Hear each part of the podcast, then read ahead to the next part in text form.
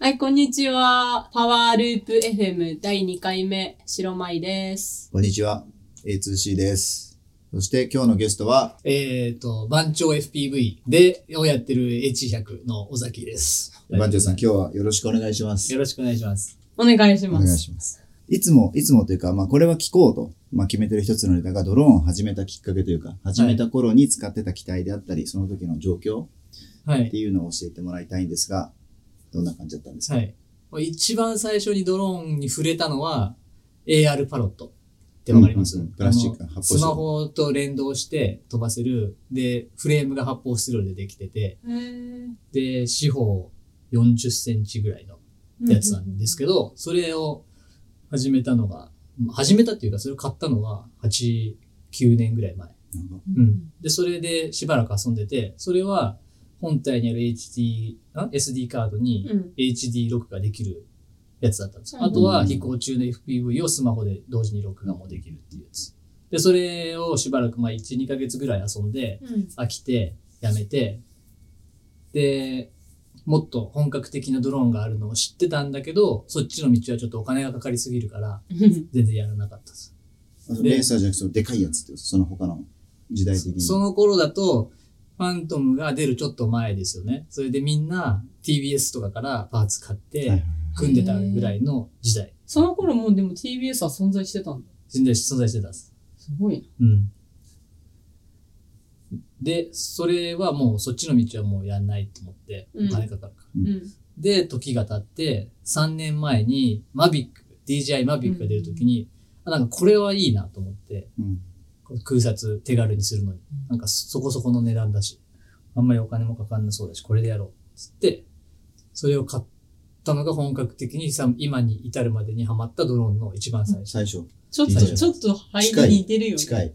うんで空撮系ってことですよね。うんレーそうでスレーサーキーではなくて、もう DJI でちょっと空撮してみたいっそうでていす。うのがモチベーション。そうです。今と全然違いますね。そので、今も空撮ですよ、でも。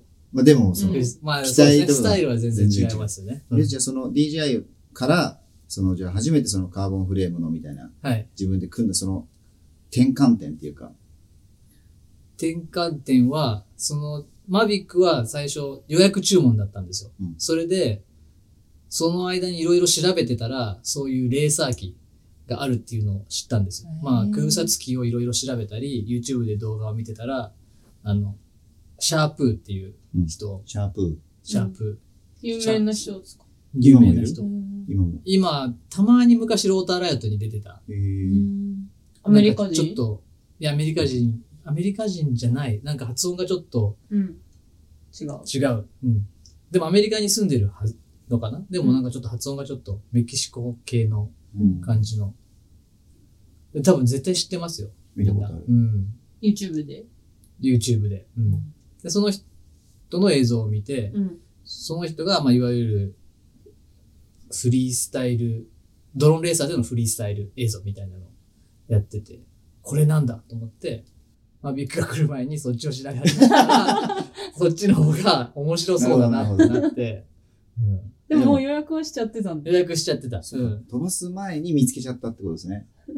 そう、見つけちちゃったけど、じでも、結局さ、買わなかったです。うんうんそれで届いて、まあでもそういうのがあるっていう存在も知ってて、そっちもなんかいろいろ調べながらっていう感じ。うんそれは3年前でしょ3年前。 ?3 年前だから、多分まだベータフライトとかも多分ない時代ですよね。その初めて買ったドローン、完成機で買ったんですけど、おヘリヘリパルっていヘう、リパル、はいはい。で買ったんです。それ完成機で入ってたのがベータフライト。えー、それな多んかあ分のあの、ベータフライトがもうちょうどクリーンフライトからベータフライトに変わっていく時期だったと思うんですよ。 5インチ機。うん、5インチ。まずそれ買いの、はい。だからプロボもないですもんね、その時。プロボもついてくる。全部セットで。へえ。そうなんだ。何のプロポ えっと、ラジオリンクの AT9 ってやつ。先生はえ、知らないで すかマジですかんラジえオリンとか言えないわク結構、これ P じゃないですか。いやいや、いいで 全しょ然いいでしょ P じゃないですよ。 P じゃないの。な、なに、なん、ああ、そう。そうそうそうそう、そっち、もう使用は海外メインだかなるほどあ、そうですね。海外で手にすうる。んそうです。海外旅行行ったあ時のですよそね。うといえばね、海ら。外。そうそう海外用ですよね。もちろん。AT リンク。もちろ。ん AT リンうクん海外利用のために、はいまあ買って、そうですね。はい。で、よ飛ばしてみたら、あ、なるほどと。セスも難しいですよねなるほどっていうかめちゃくちゃ難しかったですよ。ううんんこれは無理だと思って、これ、ちょっとなんかもう相当な広さがないと、うんもグラウンドっていうか、うんアームやって、ババババってなって、なんか危ない危ない使って、で、ペラとかも昔、あの、ついてきたやつがグラスナイロンのやつで、うんもう部屋の中でちょっとアームして、ホバーしようと思った瞬間に、ババババってこうなって、全然制御できなくて、もうペラ4枚とももう粉粉々になって、もうめちゃくちゃ散らばってて、あ、これやばってなって。でもペラ買ってなかったですよ、その時多分。ペラ買ってったっすね。あ多分買ってたっていうか、多分予備のやつがついてきた。なるほどうんでも、その後外に行ってもすぐ、ペラもうすぐ壊れて、やっぱすぐ買い直し、買い増しですね。ね。え、なんかその、こうシミュレーターとか何もなしに、もういきなり、そう、なんかシミュレーターをインストールしてやるっていうのが、うんなんかハードルが高く感じた。ううんん僕のイメージではワンちゃんなんかずっとキスでやってるっていうイメージ。ーでもデビュー戦はまあベータフライトのもう箱出し小出箱出し。式。小出し。で、そこから完全に泥沼化していく完と全ドルの化していくっすね。ででもまあ飛ばせないじゃないですか。うん飛ばせなでい。もう GoPro とか載せるとか載せないとかもそういう次元じゃない時ですよね。うんうんうん。もう全然、全然そんなじ GoPro 乗せるなんて。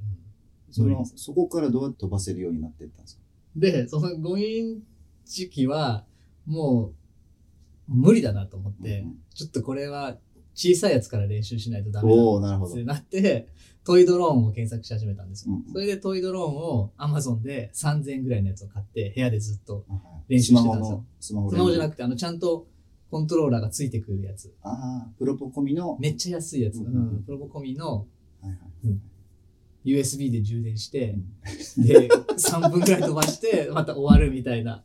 そんな時代あっあたんっだ。たんだ。はいいや意外。はい。それ白米みたいじゃん。最初、まあ、最初のデビューがね、そうそうそうドローンこれっていう箱だったっていう。そうそうそう。それで、まあ、部屋の中で練習してて、で、まあ、そそのトイドローン、トイドローンの中でまたなんかいろいろ調べるじゃないですか。うんうんなうんんか自分が使ってるやつがまたもっといいやつないかなとうんうか。それはタイなぜかタイニュープにたどり着いたんですよ。うんおー、そそのこでなそうんそだ。う海外のやつらがなんかそれに FPV カメラをつけて、まあ、時動画代でやもっちてるょうみたいなど。、タイミングが始まる始まらないのちょうどですよね、多分。そう。 2年半本と当かそそれうぐらい。そうだと思います。んはい。ちょうど波が来てる時。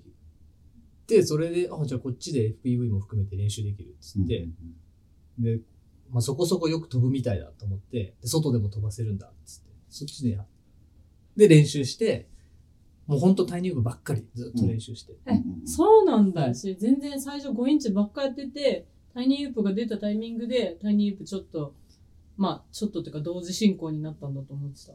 まあ、5インチもすっごい広いところに持って行ってん飛ばしたりとかはしてたけど、でやっぱでも全然飛ばせないから、うんこれもっと上手くなるには、手軽に毎日飛ばせないとダメだ。なってるほそれで、まあ、そこら辺の公園で練習できるように。部屋の中とか。で、タイニ2年半。ー。もうほんとタイニーばっかり。 2年ぐらい。2年半から2年の間ですね、前。うん同じ。ちょうど同じぐらい。知らない時に。どだタイに最初に買って、買おうとして、で、いろいろ調べてた時に、たどり着いたブログが番長のブログだったの番長の方がちょっぴり早いってこと。はい、もう結構情報が載ってて、なんかこう、おすすめセットこれだとかって書いてあっうて、んそれ、まんま買って、えその時は、あれですか、タイニーウープドットコムみたいな本家。うん。本家買いのやつ物をタイニュービーとかじゃなくて、うんニュービーとかなかったっすよ、まだ。なるほどなるほど。うんでも本当に、本当に創世記だ。うん。タイニーの。なるほど、なるほど。タイニー流行り始めたの2016年の 6, 6月うんにあのジェシーがあれを作ったらしくて、、で、自分が始めたのが確かにその年の2016年の10月か11月ぐらいなんですよ。丸3うん年まじゃだ半年ぐらいしか経ってない時ん。なるほに、どあ。で、ちょうど探してたってことですよね。そう、USB のトイドロンクソーって思いながらそう探してたら、ちょうど、そう、その海外で、あうんの、あれですね、あの、ジェシー、タイニーウープドットコム、ジェシーが部屋の中で、あの、レース、うんやってる映像があったんですよ。リビリビンング。グの中で、超初期の。あはいはいれがもう結構衝撃的で、確かで、に。トイドローンなのこれと思って、 LED の。あの、ゲートとかでですよはいね。あの、ドアガーって開けて、こう、家中ぐるぐる回る。なんかテーブルとか椅子とかがそう、はいはいはいあの、コースになってて、あ、これやばって階段、ホール、リビングみたいうな、ん寝室、階段、ホーうル。ん。こうぐるぐる日本じゃ絶対ないやつ。いやいやいやいや、あるでしょ。田舎の方の。ああ、確かにね。日本の確家かだっに。たらあれ。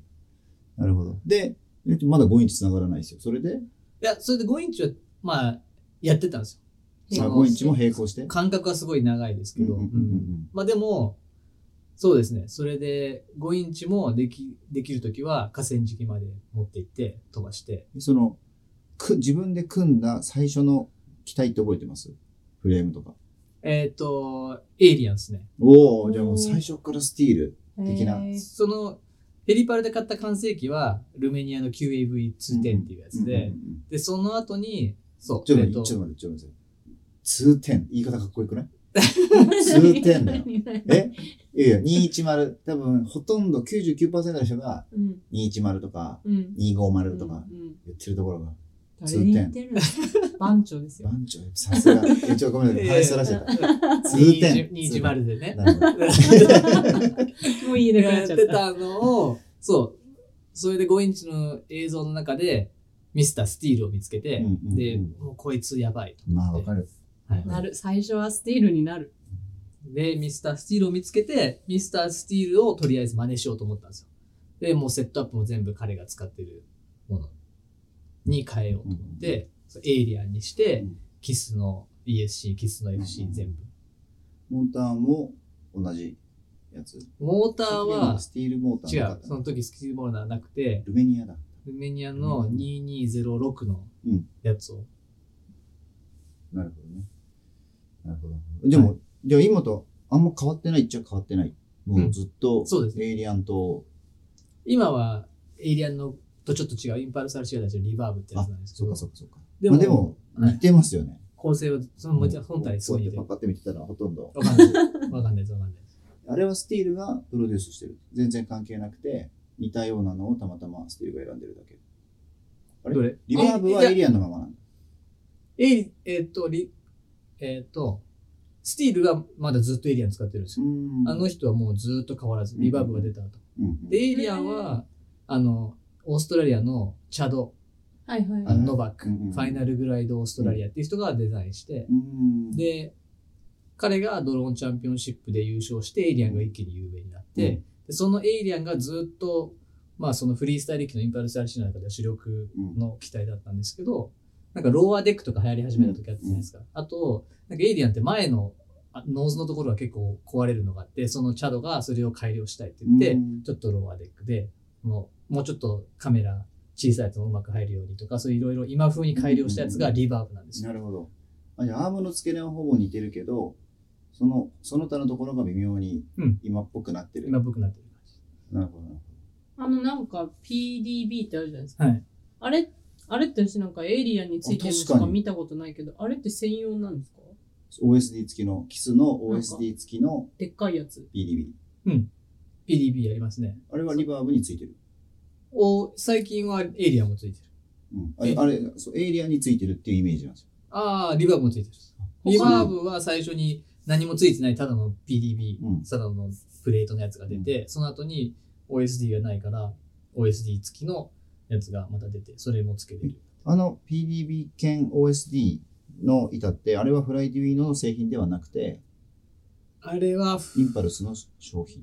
フライデュイって何ですかフライデュイのってキスのメーカうーんえっ、と、あれはフライドイノの製品じゃないですね。ー。へえ、あれはインパルス RC の製品ですね。そうなんだ。だけど、超キス特化型。は だけど開発してるのはフライドゥーノ、ドゥイノの中 の人。いろいろ紛らわしい はいあ、そういうことか。共同だけなるど、名前はインパルス RC で出てる感じだと思います。自分のところのフレームに合致する PDB をいろいろあの開発してくださいみたいな感じで。多分やってるやっててはい。じゃあ、あまだのからうん PDB はエイリアンかリバーブにしか乗んない。そうです。あ、そうなんだ。本当に形にぴったりになってるんであうーんうん。アームの付け根までちょっと出てる。うにゃうにゃしてるもんね。でか いよ。でかいベースじゃ考えられないぐらいのでかさのあるうん基盤。そうですね。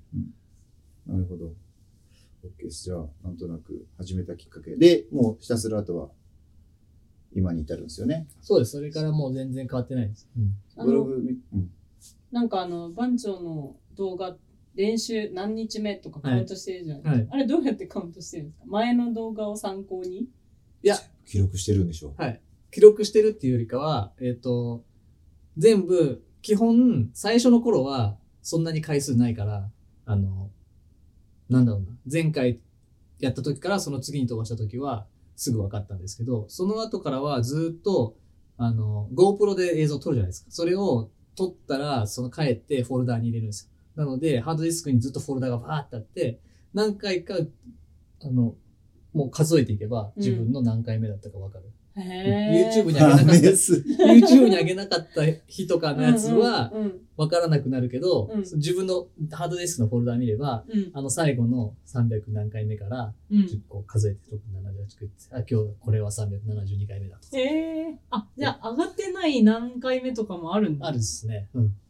その、え、ちょっと話、あの、初めてのドローンから脱線しちゃうんですけど、GoPro のその SD の管理っていうか、その朝い、朝行くときにフォーマットからの状態からスタートして、その日が1枚に全部撮って、はい夜抜くのか、それともワンフライトずつ、こうやって、あの、SD 交換していって、はいカードケースに入れて、で、夜帰ったときに、その全部のカード分を1個のフォルダに入れてるのか。うんどういうふうにしてるんですか、えっ、と、基本は練習の時は1枚の SD でずっと飛ばして、うんうんうんそれをい、えーまあ、フォーマットしたやつ、うんフォーマットしたやつを持って行って練習場に持って行って、で練習場で飛ばして、それを取り終えたら、その日のやつをフォルダーにバーって。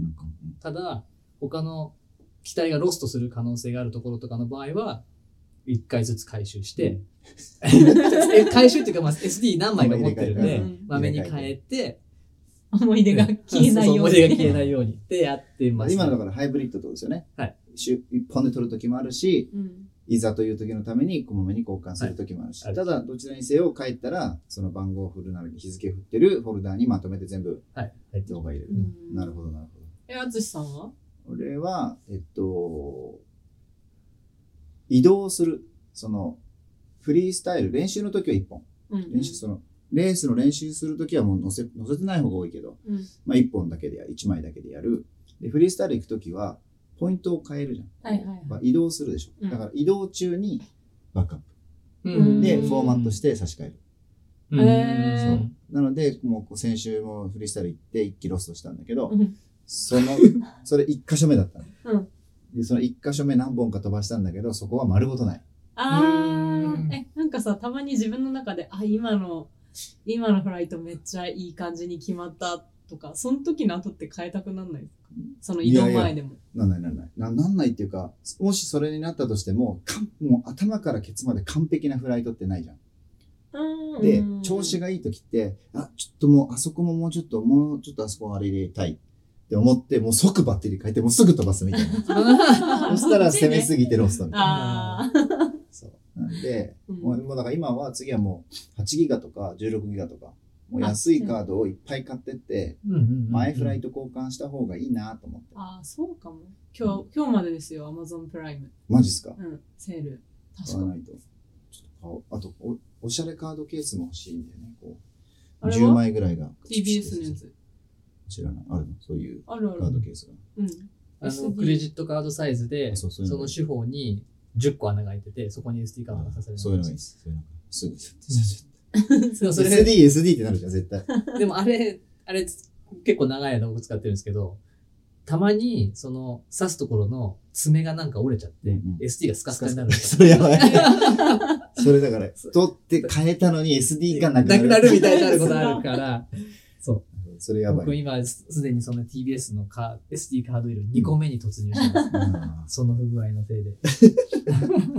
えななくしてはいないなくしたいね。もう、あ、ここスカスカだってなったら、うん他のところにカチッってなるところに入れるんで。あーあとなんか最初は硬くてと取れない取れない時なかったですか最初きついんだま。あ、まあでもまあまあいい感じにフィットするよね、あれ。そう確かに、と確かに取りづらいかもしれない。うん、それが行き過ぎると、もうスカスカになる。体になっちゃうフリースタイルの時に気をつけてることとか、ビデオめちゃめちゃかっこいいじゃないですか、番長のビデオって。ありがとうございます。あれでうん、意外と編集してなくて、ワンショットっていうか、ねこワンう、パッ一ク本ものなのに整ってるっていうか、うんちゃんとして。て、あれどういうふうに気をつけてるのかなとか、あと尺とか。尺、尺は特に気にしてないですけど、もうバッテリー1本に限界があるじゃないですか。だいたいフリースタイルだと、まあ2、2分半ぐらい。2分半から3分ぐらい。それでその間に、まあ、ある程度はそのスポットを見て、で、こういう飛ばし方ができるのかなっていうのを頭の中で描いて、それをやるだけですね。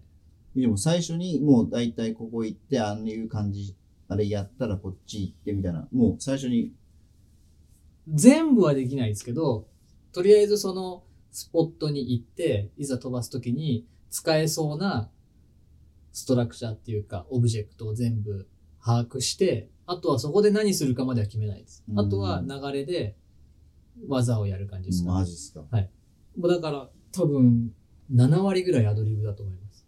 フリースタイル。うんフリー スタイル まあ確かに番長なんかこう初めてのスポット行くと結構最初にうろうろして あなんか物を確認して そうなんか隙間実と物かうをん実物をまず見に行うく。んなるほどなるほど。え、最初の1本目はこう様子見フライトで、もうなんかもうアングルモードでみたいな、こうやって、ウェイビーでちゃんとこう、なんていうのアングルモードは絶対使わないです。使 わない。これその偵察ですよ。こうフリップとかしないで、もうあこのままま行あそっうてですね偵察していって、入れる入れないとかを見るので、まずステバッテリー1本。うんうんうやん。っはてい。ロ、ドローンでロケハンロゴンだけやりますね。上かはいら覗いてみて、こう、あ、ここ入れると か入れないとはか、い下から見えないから。うんうんとかをやる。やります。あ、それやってからの、じゃないとやっぱロストしますよね。ロストします。初見でループとか言ってやばいですもんね。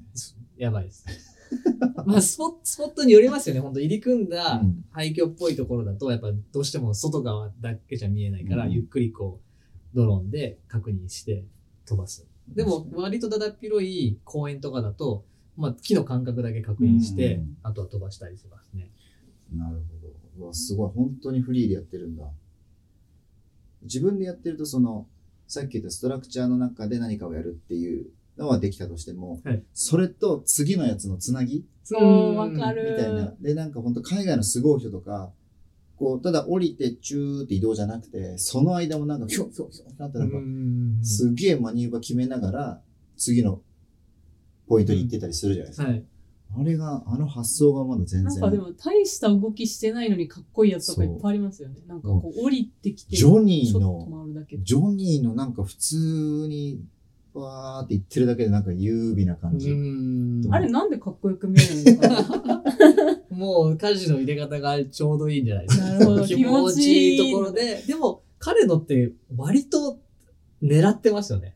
もうラインが。狙ってるこううん、だからもう、アドリブなんだけど、すごい最初、結構遠くからどこからどこに行くっていうのを決めうて、んで、着地した後も、その、なんか、わーわーってなって、他のところに軌道修正じゃなくて、うんその後はもうこっちに行くっていう、もうなんか、ラインがいつもすごい綺麗なんですよね。迷いが見えない。迷いが見えないみたいな。バックとかも綺麗だもんね。う。うんんこうやーって上がってそのままケツからまたこう戻るみたい な。いや伝わらないな。こいれや、でもすげえわかりますよ。うんうんこんなの。あれ、誰かがコメントに、それ、そのなんか、リワインドとかリバースとか、どうやってそんなにうまくやるんだっていううんジョニーが。いやただ、行った時と逆の方向にスティックを動かすんだ。できたらやってるよ。ああ、できたらやってるよ、みたいな。当たり前の、なんか、誰でもわかるような返事の仕方をしてて、ジョニーちょっと意外とそういう冷たいところあるんだな、と。入ったら出るでしょみたいな。うんえ、だってジョニーなんだっけなんか他のとこでもこうバッサーって切りす、なんだっけうな、んバッテリーの容量、なんかそんなに飛ばして大丈夫、なんかなんでそんな持つんだみたいな、そんな飛ばし方でなんでこんな長いこうワンパク取れるんだとか、うんうんなんかそういう感じのとこで、うんうんえ、あの、スロットル管理でしょみたあ、いそう な。そうそうそうそうそうそう。なるほどね。そういうのあるんだ。見て ないよ。カイトみたいなこと言うんですよ。え、カイトその冷たい感じいや、冷たいっていうか結構淡々とおしゃまあまべありの確かにカイ簡ト。単に喋る。そうまあ、あの、おいや、あの、あれだよね、本当に事実をそのままバッて出すから、そう えってなる感じだよね。できたらやってるよっていうことを言う確かに。 LINE っすよみたいな。うんで、そうさっきバッテリーの持つ持たないの話があったけど、最近 6S 使われてますよね。はいあれの、その僕まだ 4S しか飛ばしたことないんですけど、はいその 4S と 6S、結局 6S でも低 KV のモーターを使うから、はいこう電力的にはうんうん同じワット数はいに近しくなるじゃないですか。はいはいで、まあ、似たようなペラも使うし、そのメリット、デメリットっていうのは、まあ、パッと見、理屈上分かりづらい。うんうんうんうんうん。その、実際飛ばされてる人として、どういう感じなのかなと。 6S の僕が一番大きく感じるメリットは、フライトの最初から最後まで割と安定してる。そのスロットルに対してのドローンの反応が足りないと。足りないです。うんその電圧がすごい下がってくると 4S だとやっぱり最後い、やーなるほそど。の分自分が意識してスロットルをこうダイブですくうにもちょっと多めに入れたりとか、スプリットですからの着地もちょっと強めにスロットル入れたりとかしなきゃいけないんですけど、その辺の感覚がもうずっと同じ操作感でもあの飛ばせるところがいいですね。本当にやばくなると突然ドロップするってこと。はい逆に言うと。逆に言うと。 それ、それ、だから、一回使ったやつをまたドローンに乗せても意外と気づかない時あるんですよ。だからピンピンの新しいバッテリーと同じ動きするんで、なるほどその3、4割ぐらい残ってるバッテリーだと。さすがに2割、1割とかだと全然飛ばないですけうんうどん、中途半端に残ったやつと新品だと勘違いして飛ばすんですよ。それ最近見たのそう、それやってると、海の上でうんあれ飛みばたしいな。て戻ってきたら、あれっつって、なったことあります。でもそんな持つってことなんだ。その、はそのと途中飛ばしてる時のパンチがいいみたいなのもあったりするんですかそれも家事の、家事というかスロットの入れ方の問題スロットルのやり方でその辺はどうにでもできる感じがするんで、そこが 6S の大きなメリットとは思わないんだけど、そのスロットルのやり具合に対して力があるのは確かですね。うん。だからちょっと最初は低空飛行とかで、こう、うまくホバーさせるのが 6S とかだと下の部分の解像度がなんか大きくなってるんで難しいですうん。う。んうんうん。下が来るってことだ。はいそのトルク、はいトルクフルなバイクに乗ったみたいな。はい。なんでちょっと動かしてもキュッて上がっちゃうなんるでほ、その辺がすごい最初は難しかった。難しいっていうよりかは、若干こう、慣れないといけなかったです。まあでもそこ慣れちゃえば、その、ホバみたいな、こう、定常も飛ばせるし、クンっていう時の、うんもう、ぶち上がりも、そうでいいすね。しいいですね。打ち上げみたいな感じですもんね。6S のやつだと、うん 4S だと上昇してる。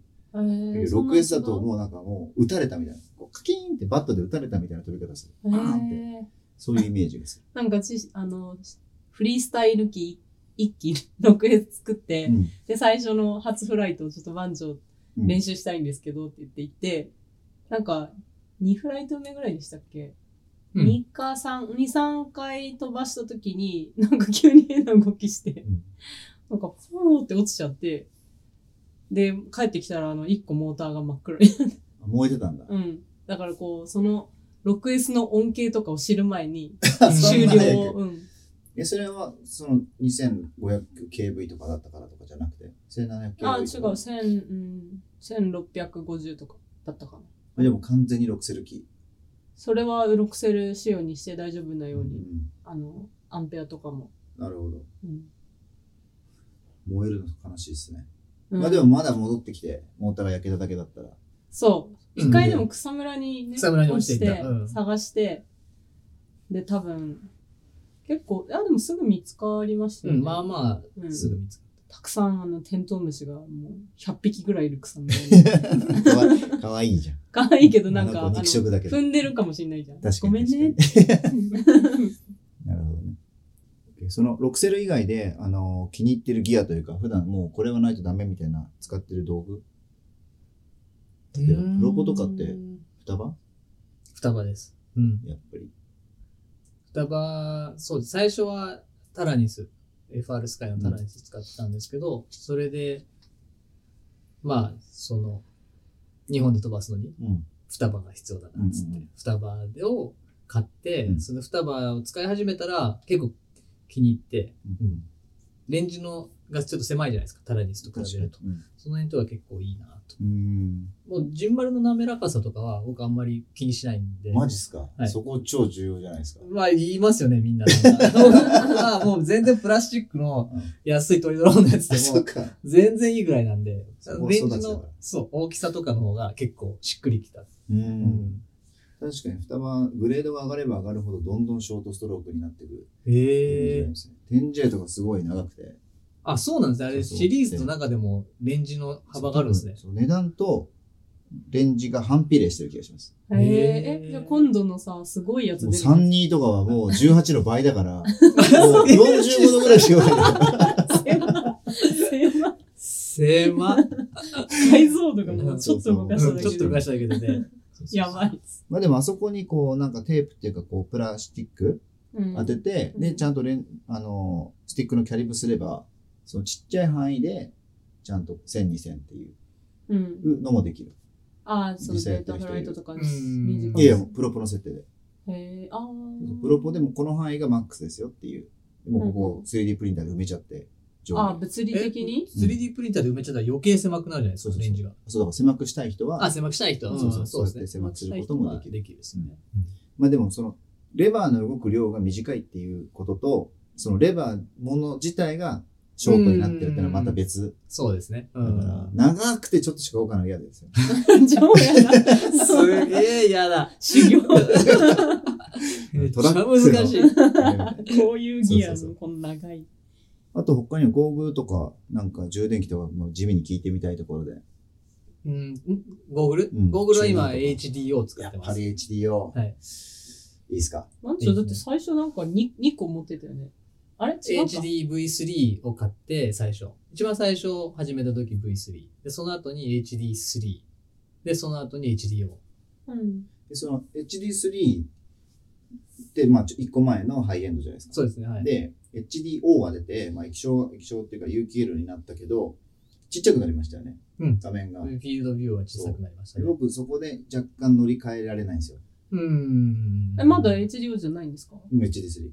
あ、そうなんだ。そう。綺麗なんだけど、へーやっぱ遠くない遠いっていうか、ちっちゃい。えーえーでもなんかこう、よく聞くのは、その、画面はじ、こう広いと、うんこうは、まあ、端とか見ることほぼないけど、例えば OSD とか端に置いてた場合、こう、うんこう、なんていうの目の動か す、ちょっとごめん、今目でやっちゃったけど、こう、目が動かす距離が増えちゃうから、うんうんこう、なんていうの、クイックに、こう、まあ、急いでるじゃん、レースとかうんうんうんうんの時はちょっまあとね。大変とか聞くけど。まあ確かに。慣れば慣れかな。うん画面が広いのがいいっていうのだったら、うん単眼が一番広いじゃないですか。広い。超広い。うん、 だけど、あれ、あれ、忙しいじゃないですか、目が。いやもし単眼でバッテリーがいい感じに内蔵できて、ダイバーシティの DVR 付きが出たら乗り換えちゃうかもしれない。フうんァットシャークないっけいや、そのね全部入りがない、ファットシャークレベルのあんないいのがないんだよね。え、でも、D うん DVR つい、最近つい、あの、レコンの V3? そう、でもそのチューナーがダイバーシティがその、使えないじゃん、TrueDX とうんか。あーモジュールを確かにモジュールはそうですねラ使ピえないかもッドファイアとかはつけれないってことですよね。そうだから、あの、なんだっけ、あの、オキュラスクエスト。はいあーオキュラスクエストにうん DVR と TrueDX ついたら乗り換えちゃうかもし れない。あー、そん、それでめちゃめちゃ綺麗だよ。麗。へーおー端々だし。えでもかけた時にでかいの嫌じゃないですか。あんまり多分大丈夫。かけちゃえばわかんなくないですかいや、でも、かけちゃえばわかんない。確かにかけちゃえばわかんないんだけど、見た目の問題ば そうそうそう。あと持ち運びの問題もあるじゃまあなまあいですか。確かに。うん確かにギアの大きさは。うんそまあでももう、ファットシャークはもう鉄板ですよね。う。うん、そそこうでですね。 HDO か HD3 かは、うん、まあでもいずれ HDO のみになりますよね、この流れだと。えでも、次のが出ちゃうんじゃないですかえそのうち。うん HDO の、うんうんあれじゃないですか。まあまあまあ出るけど、その、だから有機 EL になっていく流れは、あーそうですね。今からうん HD4 は出ないでしょ、多分。ああ、そうですねあ。ー HD3 の貢献出なそうですよね。ううんん。なんで、まああれ慣れていかなきゃなっていうのもあれど、あの、え、ゴーグルの話もうちょっとしていいあの、オルガ、あー気になる、おるか。オルカ。うん。おるか気になりますうね。ん。あれは有機 EL なんですかあれ有機 EL だと思う。へえ。あれでもなんか、結構、なんだろう、こう、綺麗とかの前に結構なんだろう、好み選ぶデザインじゃないですかうん。私結構好きだけど、うん。ポリゴンっぽいやつ。そうそうそローポリ感あるやつ。う。うん。 ロボリ感あそる。うあれはだからラピッドファイヤーの専用ファームみたいなあ感ーじ、最初。そうなはんだっな。なんか何でも使えるわけじゃないっぽい。けラピッドファイヤーだけ今はラピッドファイヤーだけあ。あ。だからなんかラピッドファイヤー、よくレビューとかしてるパイロットが、あの、生産現場行ったりしてるうんだ。うんん。まあまあ、良さげだけど、若干もう、あの、あれ、キックスターター、あれ、インディーゴーゴーだっけど、どっちだっけうん、わかんない。どっちかのやつでも最近相当やられてて、やら数十万分届いてないんですよ。あのえ人についてくるスーツケースとか。あなんでちょっとまだ。うんあ、手出せないってファンディンこグと系は、うんちょっと怪しいな。そんな届かないもんなんですかファンディング系全然届かない。もう全然届かない。2年来てないのとかある。ええ 3D スキャナーのなんか謎いやつとか。すごいな。そういうのなんか、え、ああいうのって何で払うんでしたっけペイパルとかじゃなくペて。イパルでもいいし、ククレレジジッットトカカーードドでもいでもいいいしし。でもペイパルにクレーム出せないのか。開発とかが終わってなかったら。そう、あの、出店者に言ってください。まあでも確かに戻せないような感じになってたり、うんいい人だったらリファウンドを事前に受け付けてたりすするんだけど、ドワーってリファウンドが、僕の1個頼んでるやつとかは、うんもうリファウンドがうん。 殺到しすぎて、そのリファウンド申し込みフォームのページに繋がらないっ ていう。やばもい。うそれはやカばい。フカになっちゃってる。うんで、なんか一遍閉じて別のやり方、うん。あの、検討します。みたいな流れてて、もうそのまま。うーん。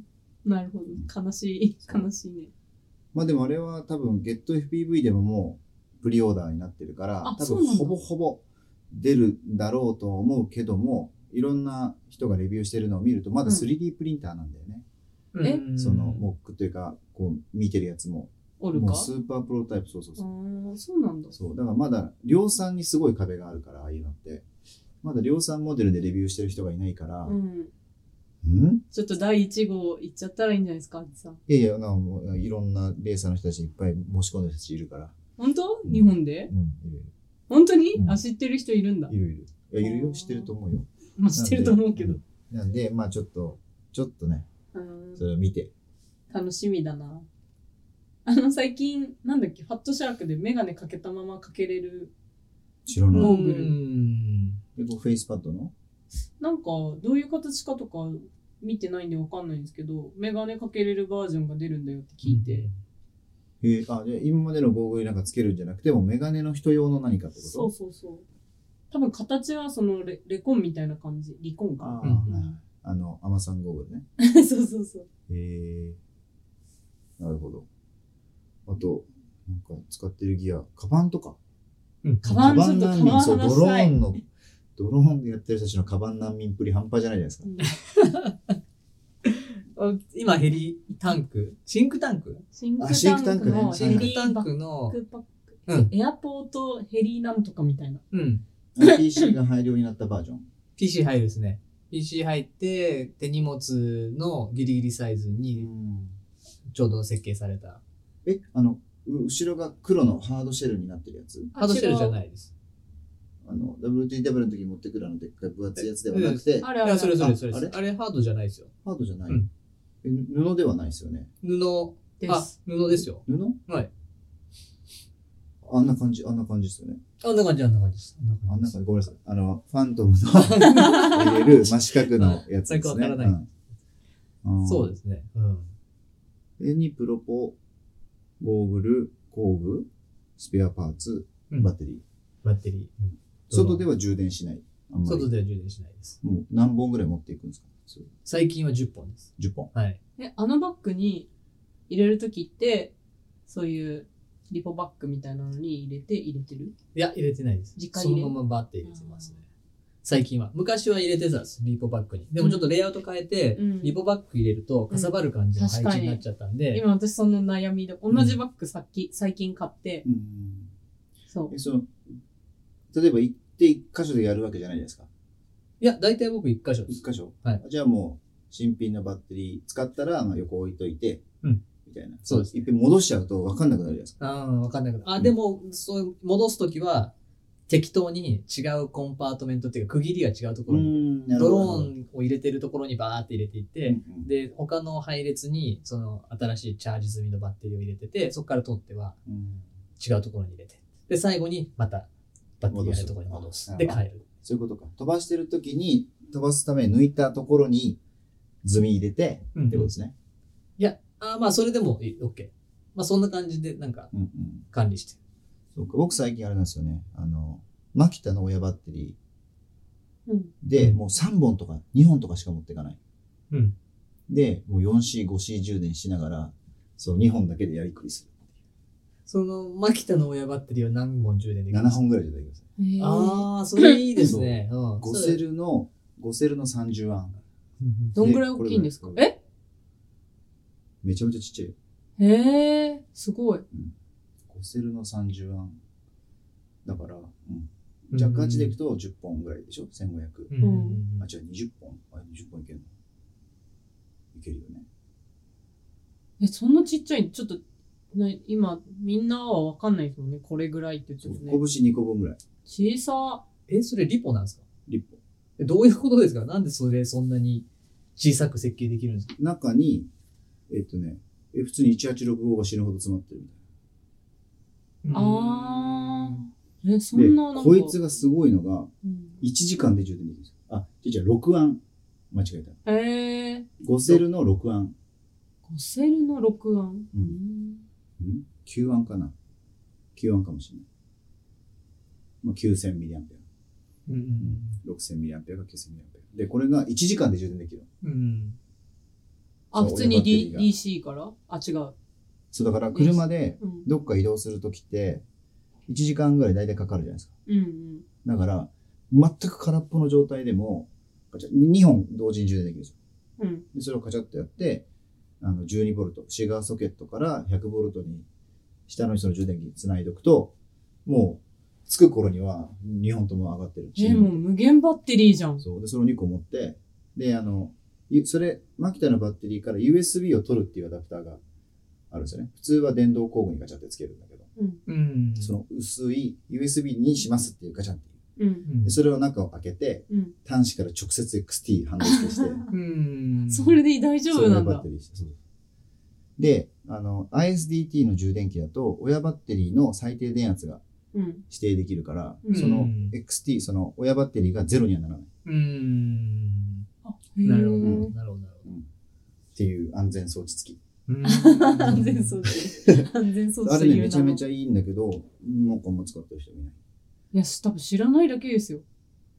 かな。うん。あれおすすめです。で、マキタの企画、詳しく言うと、マキタ製ではない。あ、出た。ああ、なるほど。なんで、そんだけでかいバッテリー5セルの6000とか9000とかでも2、3000円。うーん。じゃあ、それ、小ノートに。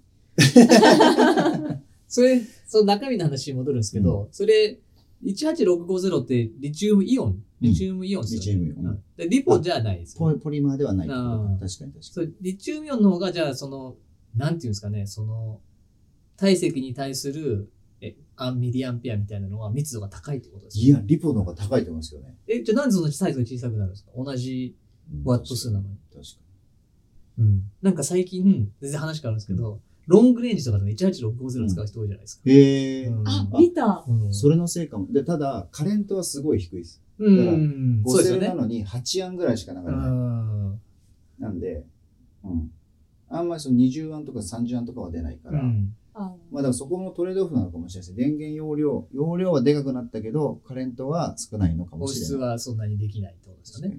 まあ、リポの特徴はそうかもしれないですね。その瞬間的に大電流が流せるっていう。うんうんじゃあ18650の方が多いのかな。まあ、でも確かに、こんなちっちゃいやつで3000全然 ミリアンペアになりますもんね。あれおかしいですよね。あれ4本で4セルの3000うん。でしょ、まあそう考えたらおかしいですね。おかしいですよね。うんえ、リポで飛ばしてるリポってかあれで飛ばしてる人いるんだ。うん。すごいな。あ、だからロングレンジなんだ。多分、その放出しなくても、うんうんうん一定の。いやでも8案やばくないですか足足りなくないですかいや、は6セルだと8は全然足りますよ。えーうんあ、そういうことか。はい。え、そまあまあまあ、1.5倍だから、うんまあ12案相当。うんまあでもなんか少ない。レースだとだって普通にまあ80案とか そになれる、です無理でしょう。。レーザー無理でしょうね。さっき最初の方に、スティール見て、エイリアン買ったって いううんのがあって、最近のこうおすすめとか、好きな、あの、フリースタイルの YouTuber なり、パイロットなりっていう。うんあーいう最近なんかいろいろまた、自分のなんか、なんだろうな、そのフリースタイルの動画を見て、どの人が好きかなっていろいろ見てたんですけど、うんあの、ハイフライト FPV っていう、知らないハワイの、ハワイ島に、ハワイ島に住んでロる。ケーションやばそう。うんしあの、少年がいるんですよ。へー高校、高校生で、うんえっ、と、イーサン・ガルナックっていう名前なんですけど、うんハンドル名がハイフライト FPV で、もうそいつがとにかくめちゃくちゃうまいんですよ。へえうんえジョ何系ニーを超える系ジョニーを、あ、映像美で言うと、なかなかジョニー超える人いないと思うんうん で、フリースタイルのテクニックですね。もう操縦テクニックがもう超絶うますぎて、なんか、レート高め系とか低め系ちょっとレート。ト高め系あ。ー多分、スティールと同じぐらいの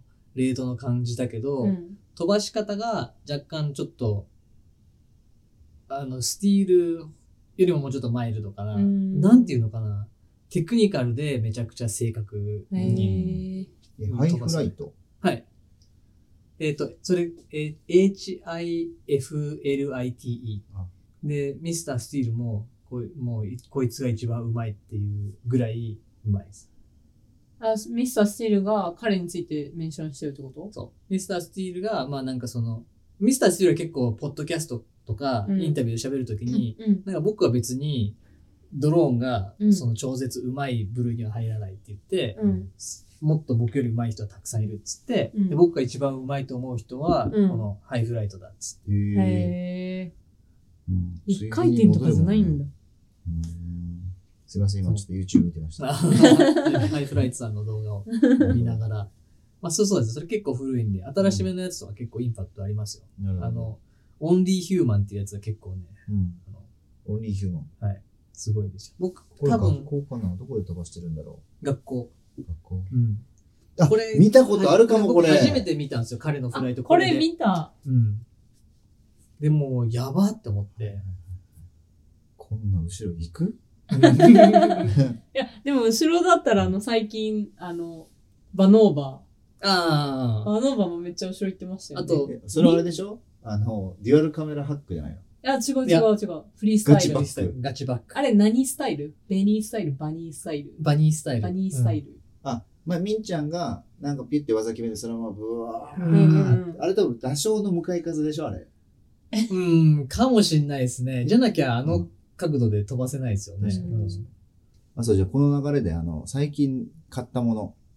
どの流れ すごい、だからすごいぶっ飛んでそるうやあったけどの、僕買った、最近買った、あの、はいフリ、フュリオスはいのレースピット。ああ、私も買った、うんあ赤いやつでしょ赤いやつ。うんあれはもうね、ダントツすごい。今までのうーん FC の。中でも、ラックス V3 っうん。ていう2年ぐらい前に、もう、もうそれしか使ってなかったみたいな。うん、ああ、いうこの間言ってたやつだ。あ、そうそうそうそう。あ、でも一回 F7 になってましたよね。そうルメニアのっすよね。そうそう、昔のルメニア。うん。で、今年は俺も F7 で行くって決めたら、F7 の FC が2、3個試したけど、全部行けてなくて、もうんあの白いやつも。うそう、全然行けてなかった。そうそう、だから、ラックスのうん F7 うもん超行けてなくて。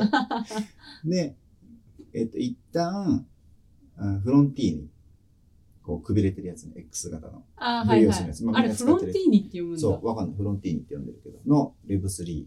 うんで、今までのレースも出てたんだけど、うんこの前、その次のやつ、レースピット。はいはい。変えたら、要するにもうでかいんですよ。FC が。無駄に。で、これでもあの普通によくある30 USC と同じ。そうそう。30、30なんだけど、もう30、30ぴったり。うん。最近は30、30の穴だけど、そのケーブルがこう下に逃げやすいようにちょっとくびれたりとかして、うん。ちょっょっとずつちっちゃくなってて、うん。で、いやそう20にも乗せれますみたいなあノリがあ、あー、今穴は開いてたりしそうますレー。スピットはもうガチガチのももうなんか昔ながうらものうス的キな。ーレーシングみたいな。なんだけど、うん。完全に片面実装になってて、へー表面。に一切チップが乗ってないんですよ。やべえ。そう。おで、ーそこに、あの、VTX とうん。受信機がピンで止めれる。うん。だから、オレオレ AIO になるんですよ。うんうんうん。あ、俺俺、うん俺そ俺うそうね。そう。え、あなんでの、なんだっけ、えっと、えっと、TBS のナノ、ナノはめ、なんかそう8みたいになるじゃん。そうそうそう。あれにしてますそういうことができる。ああ、じゃあそっちから買った方がいいいいですか前のうん。なのでいいとち思ょう。っと大きいのじゃなくて、もうあれ用にナ、ノそのナノにしそう、て。ただ 100mm、JDL のレースに出るなら 100mm までしか使えないけど、うん。なんかここ結構問題ない2000、100mm で、そうそう、ここ2000、100でそのまま出てる人結構うん。いるし、うん逆に綺麗なんじゃないか疑惑がしてきて、おうん。いいですね。やっぱ世代が変わるとすごくいい。で、その、そそうそう、なんでこの話かっていうと、そのレースピットにもカメラが2個つながる。うんうんうんあで、そのユーザー1かユーザー2とかっていうところのモードを切り替えるとー、、うんうんん瞬間的にカメラをうん切り替えてくれるから、そのジョニー・ハックが。うん。うんできるんですうね。んじゃあみんなでジョニーハックしま しょう。でその、そのあの、ルメニアラックスも2個カメラ付きそでう、。F7 じゃないもですか、そう、F7 はもうほぼうんニコンになってる、今。で、そのルメニア F7 がクソな理由って何がいけてないですかうんと、まず、なんだろうな、あのね、飛びが安定してない。まず1。で、多、分、ジャイロだと思うーう。んジャイロが乗ってる位置なのか、うん。その、バスの速度なのか、うん。わかんないけど、あと、燃えるっていうか、ベックが弱い。うーん。あ、でも別が弱いのは、僕もラックス F7 一回クラッシュしただけでうんお亡くなりになったんですよ。でしょうん。そう。だから飛びうんあれあれあれって、あれえ ?F7 もっとなんか、キシッキシッキシッみたいな感じを想像してたら、なんか不安定。でそれで、そうそう、何枚買ったのかな ?4、5枚買ってて、ダメだった。全部。 4、5枚。えー結構行きましたねう。んで、もういいや。うんんで、もう、もう超絶熟成の進んだ F4。うんうん。 F7、思ったよりラインナップまだ出てないから、うんうんうん。そうですまね。だちょっと早かったのかもしれない。じゃあそれうーんってなった時に5枚を使った時に、うんそれがあのレースピットが出たなので、フロンティーに行って、うんあそっかそう。で、めちゃめちゃ安定してんじゃん、これ、みたいな。うんやっぱ鉄板の組み合わせ。うんうん。 GS か T モーターと、そのフロンティーニっていう組み合わせ。うんで、そうするんだけど、えっと、VTX がやっぱりこう別になる。TBS にしても何にせよ別になって3層構造になっちゃうから、うんまあちょっとめんどくさいな、みたいなところはあるけど、まあまあ組める。うん今は、あの、レースピットにして、本当に2枚だけしかないから、こう、シュッと。一応でも 3, 三枚っていうかあるじゃんまあでもそれに乗ってるから、うんその、あれ構熱造としては、スタンドオフは2個でいい。あそういうことかうん確かに確か3層構造にならない。厚さも全然問題ない、今のところ。にへえ、うん。もう熱々なくなったんだ全然いけてる。早く組まないとそう最近なんか買ってよかったやつとか。えっ、と、エジックスの S4 ペラ。おお、うんスイカ。最近、スイカの後に出たレモンライム。レモンライムカラーリングの、カラーリングのやつが、あれ、見た目ほぼ一緒じゃないですか。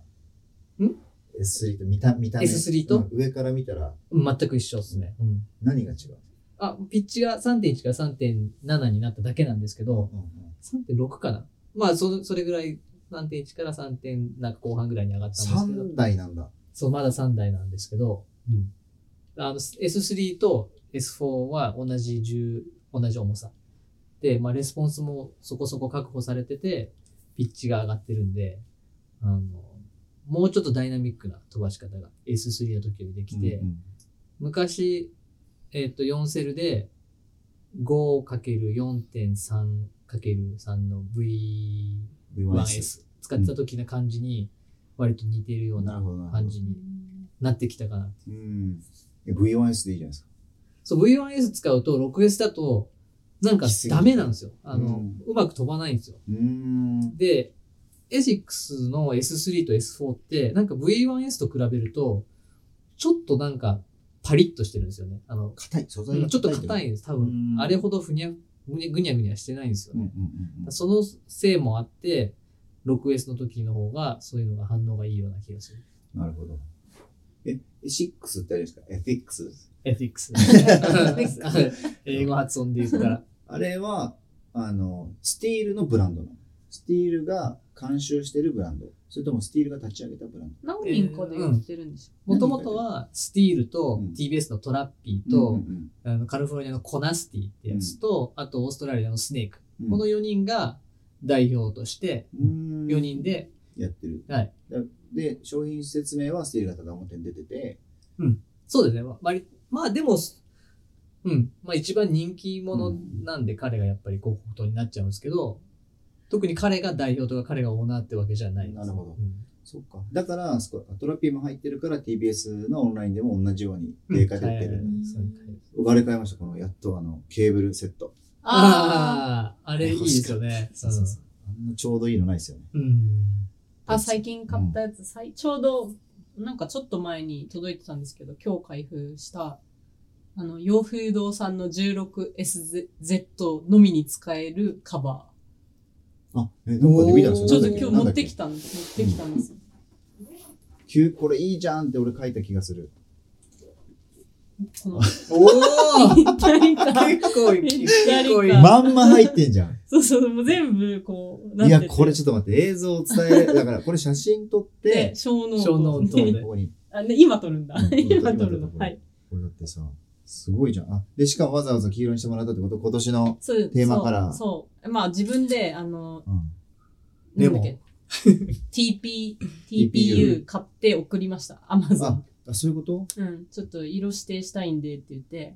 マジか。完全になんとか電カラーじゃん、これ。いやいやいやいや、白米の色っていうことに今年はするんで。なるほど。え、これどういうことこれ、この牛ベルクロと、うん。これ、これは自分でつけたやつそう、あの、本当はね、つけてくれてたの、ここに、うん斜めに、こう、前から、この、下の、ここにかけて、斜めたすき掛けにつねいてて、で、わざわざここにパッドとか、うんうん。そのベルトのきつさ調整できる、あの、部分も、うん、わざわざあの、ちゃんとプリントしてつけててくれたんだけど、そ結構タイトで、うん私、すごい適当で乱雑だから、もう、ペッてして、ポイってカバンに入れたかったんで、それなるほどもう届くや否や外して、その TBS の、あの、なんだっけ、アンブレイカブこル。れ、すごいよ、これ、精度が。ここれね精度はすごいですね。そこんな空洞いっぱいあるのに、こことかも。うん。う。よすくごこいれねよくこれ綺麗に出こましたうね。うんんこれでもう、カバン直入れですよ。俺はでもこのまま入れちゃうけどね。いやーうなんか俺もこのまま入れちゃうこれがこの前、カバンの底にいっぱいあった。壊折れれたて。やつが。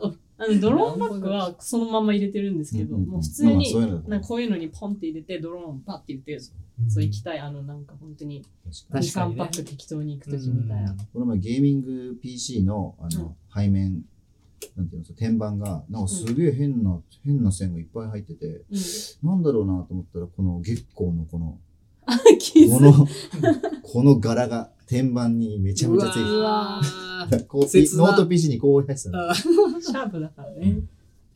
まあこれ確かにすごいかも。雑ですね、あつさんも。うん細かいイメージあるの、うん、こういうイメーいジあやるんだけど。これ本当によくできてるわ。でしょちょっと見せようとこ思れっさ、て。 18にも使えるんじゃないだって見た目全く同じっぽいけど。どうなんありでがとすうかごねざ。あ、いやいや、なんでいやいや、あ TPU のフィラメント渡せばいいんだっけ の、私に、私に、いらない。あじゃあ、じゃあ洋風動産だな。うんちょっですね。とこれおすすめ。16SZ 使ってる人うはん割といい。ありか。も。うん。マジであり。別に洋風堂さんから、あの、いくらとかもらってないで待す。って。これをでも、これもらったんじゃないこれも私、買った、買あ、っ買た。ったうの。んちゃんと買え、そこはちゃんと言った方がいい。うん、買いました。けしかもフィラメント送って買ったってこと送っだて買いました。さすが。はい。フィラメントも送り返されてきたけど、あまあ、り。残りをうね。ん。いやーこれなんだろう律儀。律儀。あ、なんかおまけついてると思って、うんわあ、やったーとか思ってみて、あ、フィラメントか。うんしかも送ったやつでしょ、それ。送ったやつ、 送ったやつ。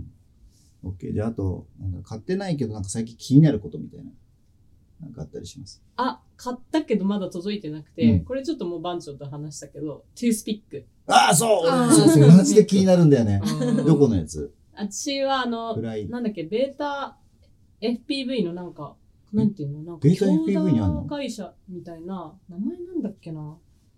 HX100 ってやつなんですけど、買ったやつは。 100?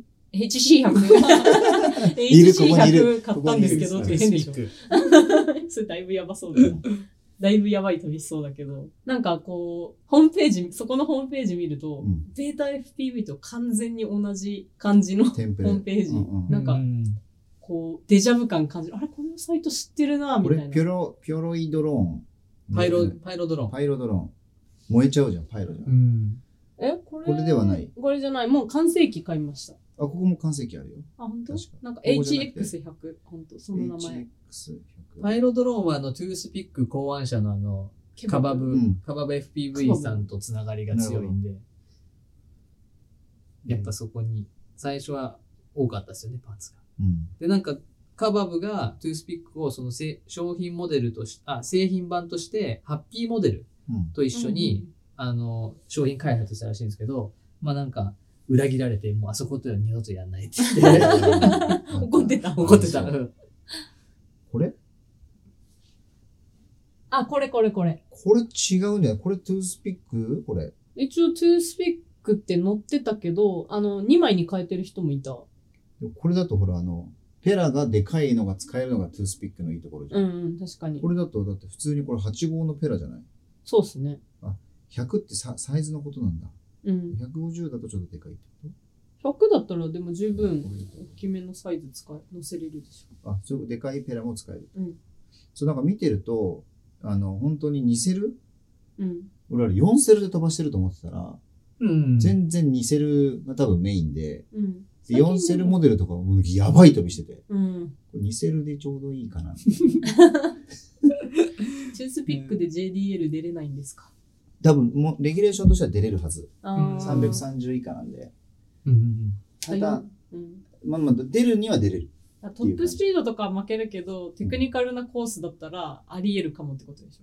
上位にはぜ予選は絶対突破できないと思うん。え、なんでですかう。遅いから。いや、結構早いですうよ。んいや、結構早いとは言え、うん。え、でもすごいテクニカルなコースとかですよ。い例えばやオープンクらい。ラスでもうん。オープンクラスでも、まあ、そ最近オープンやばいもんな。まあだから去年、せ前回のレースはプロクラスでもう一周の人いたから、そういう人よりは上行ける けど。いや そうそういう意味じゃなく て、感想できた中でってことですえ、でも、U1、昔の U199 の31とかより早いですよ、トゥースピック。いや、それでそもうそう厳しい。えっと、いやいや、それなりの、それなりの周回は多分できるけど、予選予選は突破は厳し厳いとしい。思う。うへんーだって60人出てきて、プロクラスが15人でしょだから、まあ40人ぐらいうんじゃないですか。その普通のクラスとしてはね。うん。要するに20人20人でしうょ。ん。で、それの半分以上のところいにやそうですねうん2インチで、2インチ2セルでいけるかっていいうや、と、なんか 2, 2セルじゃなくて3セル か4 4セセルルで。ね。うん。まあ、いけなくはないとは思うけちょっとど、誰か行ってほしいな。相当厳しいと思う。まあ、そうですね。いけなくはないけど、なんでその無駄なハンデを背負うのかみたいな感じになっちゃうってことですよね。でも逆にでもそれはかっこいいかもしれないですよね。でもほうんら、小さい分、そのゲートに対してのクラッシュの率とか下がるじゃないですか。うん下がるけど、他の機体からの風圧もすごい影響し て確るかに、確かに。横来たらシューみたいな。あとだから、ああれって本当に 70g とかじゃん。うんその機体がうんで、JDL のルはルール上、ポンダーつけなきゃいけないから。ミニマムで。ああ、そっか。そうだ。ポンダーで多分 30g ぐらいじゃないあの赤いマイ RC のやそつう。そうああ、でも重たい、こんな。確か にそれは無理だ。カメラより全然重い。確か多に分急にダメ感出た。うん。確か に。そのポンダーでね、肝がかなりぐしゃってぐしゃって。まあでも4セルにしちゃえば、だから2セルであれ積むと重いけど、うん4セルであれ積む分には、まあ、軽いビハインド。5インチにしてみれば、あんなの、多分ついてるのついてないのは多分もうんうわかんなわい。かんないですよね。うん。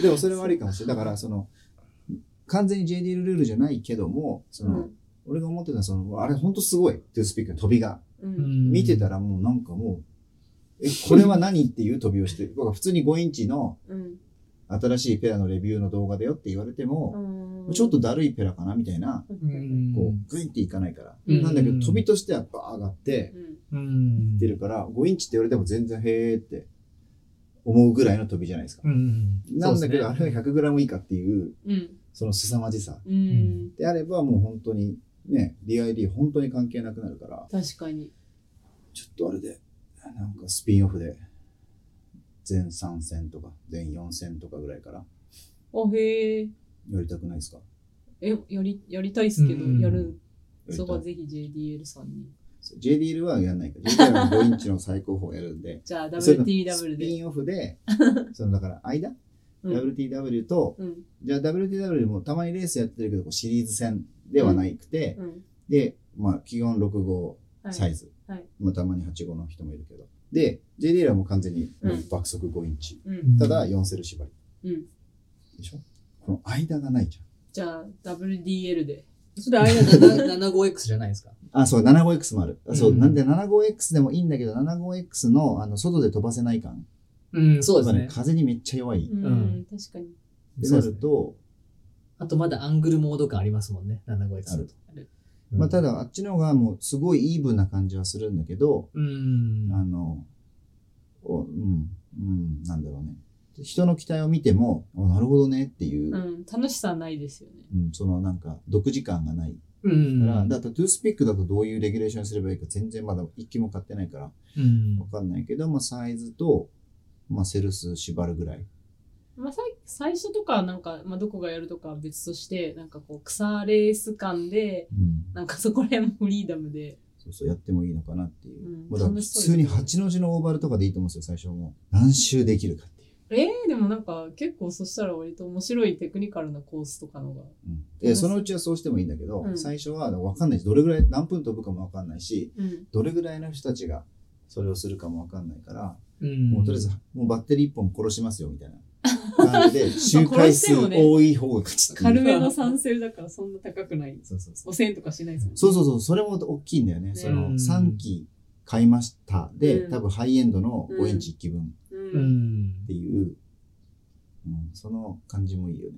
でしかも逆に折れないでしょ。あんだけ足細いけうど、ん。そうですよね。こんだ壊け軽れいにとくいですよ ね。この間番長飛ばしてた時あのペラ全部、うん、ペラ全部外れてたえくいや、まあ、それはうね、んわわけがあって、うんそのペラが自分で DIY したペラの穴の、あそうだった ブラシ用のペラうをんブラシレスのあのはいはいは0.8いのやつをうん1ミリに穴改造してつけたやつだったから、ちょっとこ う、キュッ強て度しが良ま。くないうそう、強度が良くなくて、飛んでる最中に4枚ともペラ、パーンキュッて スロットルアップしたら、バーンってや外ばれてい。。えそれはもう、なす、なすもな く、もうシューって落ちてて、あれ何が起きたんだって自分じゃ分かんないじゃないですか。うん取りに行ったらペラ全 部近くに散乱 してたっやばいやばい。なるほどねていう事件がありましたね。うん、確かトゥースピークめっちゃ気になる。うん早くアジさんもポチポチしないとそう、昨日ちょっと調べてて、よくね、わかんなかった。さっきだから、パイロドローンのハイスピードじゃなくて、フルスペックなんだっけかな。えっ、とね、パイロドローン、ここに、だから2セル、3セル、4セルってうん言って、まあ、それぞれ用のなんかフレームが確かあって、どうせ買うなら一番速いやつかなって思ったんだけど、 4セル対応フルスピードだ。これ、フルスピードってやつだと、すごいね、10ドルじゃん、これ、フレームだけ。安っ。もう今ポチりましょういや、これ今、ソールドアウトしちゃってるけど。うんでこれだけど見てるとあんまいない4セル、いや、トゥ4ースピッセクなんか4セ私ル一回、その、ちょっとツイートしたんですよ。んトゥースピック気になるみたいな。だから結構バーって、あの、レスが来て、うんなんか、やっぱ3セルとか4セルを、が、やばいっすみたいな感じで進めてくる人いましたよ。うんまあ、やばいよあのサイズで4セルは相当やばいよ、うん、はや早いって。うんじゃあ3セルベースにして4セルも飛ばせるみたいなのでデビューしようかなうん、なんか3から4みたいな。なんかうん、さっき私が買ったやつめっちゃ4までいけるって書いてあっそれ容量は450た。どうなんですかねちょっとわかんない。そこえまバッで。テリーはまだ買ってないってこ買ってない。届いてから考えようとかなそ。れもう一番寸止めのやつやんいやでもな、なんか家のやつなん3セルとかは何個か持ってるかあらる種類なを、るほどうなるほんどそうかそうか300の4セルとかないでしょ。 300の4セルはないかも、ね、3セルはあるでも300ぐらいがちょうど良さそうんうん重さ的に、うんうんう。450とかね、なんかちょっとトゥースピックに対してはでかすぎるような気がす確かに道場400とか300とかあのあるじゃないですか1セルのやつ、る。うん最初あれを こう4つつけて。 いや四つつけて3セルでやって試してみたり4セルで試してみたり ありかもしれない。であのまた話は変わっちゃいますけど、タイニーのうんワあークショップ、あーえっあるとかとないとか。そうあの WTW っていうか、まあ、時世くんがメインでやるんです。時世くんっていう、ちょっとわからない人に説明すると、あの、WTW で、のデザインとか結構やってくれてる、あの、んなんですかね、時世くん。時世 FPV っていうのかな知らないけど。時勢の PV やん。 時勢。まあ、タイニー、タイニーのうん、タイに、うんまあ、ドローンパイロット的なそう FPVR がいるってこと。うん、パイロットがいてで彼はなんか普段からもデザイナーでであの機体もいつもすごい、あのー自分でペイントしてこうデカールとか貼っておしゃれなんですよね。僕もあの今年レース出るとき何回かあのお願いして塗ってもらいました。そうそうで出来めっちゃいいしなんか結構それが話題だったりとかあと次世君はあの最初に会った時本当にあのプロポーの設定インダクあれいつだっけ WTW0 回目っていうのが伝説の0回目っていうのがあってその時に、まあ、番長とかもいたんですけどその時に初めて会ったんですよ次世君。で、その時は、あの、プロポとドローンをバインドできないみたいうんうなん感じだった。それが、 2017年の11月で、うんうんで、今はそのベータのレースとかでも上位に入るぐらい確かに確かに。早くて、結めっちゃや構ってるもん毎日飛ばして、その PID とか、彼は結構マイクロ専門的な感じなんですけど、現状は。で、研究してるから、まあそのノウハウと、その、いろいろ塗ったりとかのノウハウを、まあセットでうん教えますっていうワークショップをね、確かに。いつだっけこれ、えっと7月26日金曜日、そう、金曜日の19夜時から、金曜日の夜なんですね。うん。申し込みが PTX でやってますね、これ。はい。一応 WTW の PTX で。うん、すごい。これ、期待キット込みってことは手ぶらで行っても、期待は手に入る。そうです、そうです。あの、ニュービーの BBL ライト。うん。素晴らしい。あ、か、アクロ B。まあ、どのみちあんま変わんないけど、うん。その上のカウルの部分が同じ形のやつ、キャノピーが。じゃあ、それベースに塗っうんたり、あと設定も自制設定教えてくれるらしいんで、なるほど。初心者でまだプロポとか持ってなくても、まあ、とりあえず来て、機体ゲットして、設定とかも聞いて、塗って、であとは、あの、まあ、その時もそうだし、WTW でも今後じゃあどのプロポ買ったらいいかとか、困った時のサポートとかもできるよってないるう。ほど。これってワークショップなんで基本うん作る会ですよね。そうです話ね聞きたいっていう時も、ここの期待持ち込みのチケットがいる。機体持ち込みのチケット、いまあ、参加するのに何かしらのチケット必要なんで、うんうんあの、キャこれどれかノピーだけ塗るやつもあるから、うんそっちで。まあ、もも、機体とか持ってるよって人はそっちで、塗りに行きたいな、俺。なあじゃるあほ来てどく。ださい。うん渋谷のファブカフェの2階、2階もあるんですね、あそこね。行ったこそとう、フなァい。ブカフェマテリアルって言って、2階には結構工具とかがバーって置いてあってう、んいろいろできるようなスペースがあって、そこちょうど使わせていただいて、やります。で、まあ、WTW って一応ついてるので、私とか、うんまあ、WTW によくいるマッドさんとか、番長どうですかはい。 番長もうちまょい行す。く。はいキャノピー作り行こうかな。なんか、エロいやつ。で、一応10人まで10人まで。ぐらい、10人ぐらいえ。ー、ちょっと待って、今これだ、やばいんじゃないこれ。なんで皆さんお早めに。うん。了解です。はい。そんな感じです。 OK です。あとなんか、言いたいこと特には。ないですか、はい。と、パワーループ FM 初のゲスト。ゲスト、はい。ダンジさんありがとうございます。ありがとうございえ、まちょしったと。どうでしたいや、もうあっという間に時間が過ぎ て、面白い、楽しい回でしたね。はい。また次回も。はい次 回も来るの番長僕がはあれですね、はい自分じゃないやつを聞きたいんで、あの、あのまたな、逆に、じゃあ、あの、いいとも形式あ、いいな、友達呼ぶ系。いや、そう呼ぶというか、いやいや、こんな人を聞きたいみたいな。あー、まあ、来るか来ないか別として、名指しすることは。できれば日本語の人が僕は嬉しいです けど、スティールとか聞いてみて、聞いてみたいですよね。みみたいな感じで言う。と、ああ、まあ、あんまりこう、SNS 界隈にいない人とかがいいですようね。んあー、なるほ誰だろど。SNS あんまり現れないけど、うん。レースとかでは割と活躍してたりとか。誰岡さんう うお母さんと岡か君まあ岡君聞いてみたいですね。ん聞きたいんですね。高橋徹とかはどうですかあ、いいで面白すそうね。です めっちゃ爆笑会になりそう。すごく長くなりそうじゃないですうか。ん、7時間体験。三部作的な感意じが外と、意外とオフじゃそんな喋らないですよ。あ、そうなんですか。 トムさんはね、いつもね。あそうなんだそうイベントをずーっと喋り通してるけど、一緒にファミレスとか行っても、うんもうずっと俺が喋ってて、トムさんは、もうはいはいって言ってる。えでもあのほら中国茶房で飲んだ時とか割といつものテンションのイメージでしたけどトムさんそんなことないかまあじゃあトールさんとかもねあと他に、あの、我々が知らなそうな番長が知ってるけど、話して、僕が知ってるけど、知ってそうそう。けどみんなが知らないみたいな人で、ですはかそうでまあ、番長はあんま話したことなくて話してみたいみたい話聞いてみたいねうーんな。あんまり、でも結構狭いですからね。なんか地方勢がそうなってくると気になっちゃう、例えば。なんかし全然会ったことも喋ったこともないけどあのツイッターとかにはいないのかなあの高橋さん瀬戸大橋師あ瀬戸師匠。匠ああ、そうでしょ瀬戸師匠ね。うんリモート だな。うんいや全然知らないけど、うんあの公園ね、うこんううんパークフライ、とんでもない速いパークフライしてたりとか、うんうん確かうんに。早いよな。早い。私すごいあの、あのなんか勝手、みんなが大橋師匠とか言うから、うんなんかこう、おじいさんみたいなうんうん人人は、もうせっせとこ何う、超イケメンよ。あそうそう、 知らなかったもうか一二をら。争うイ ケメン。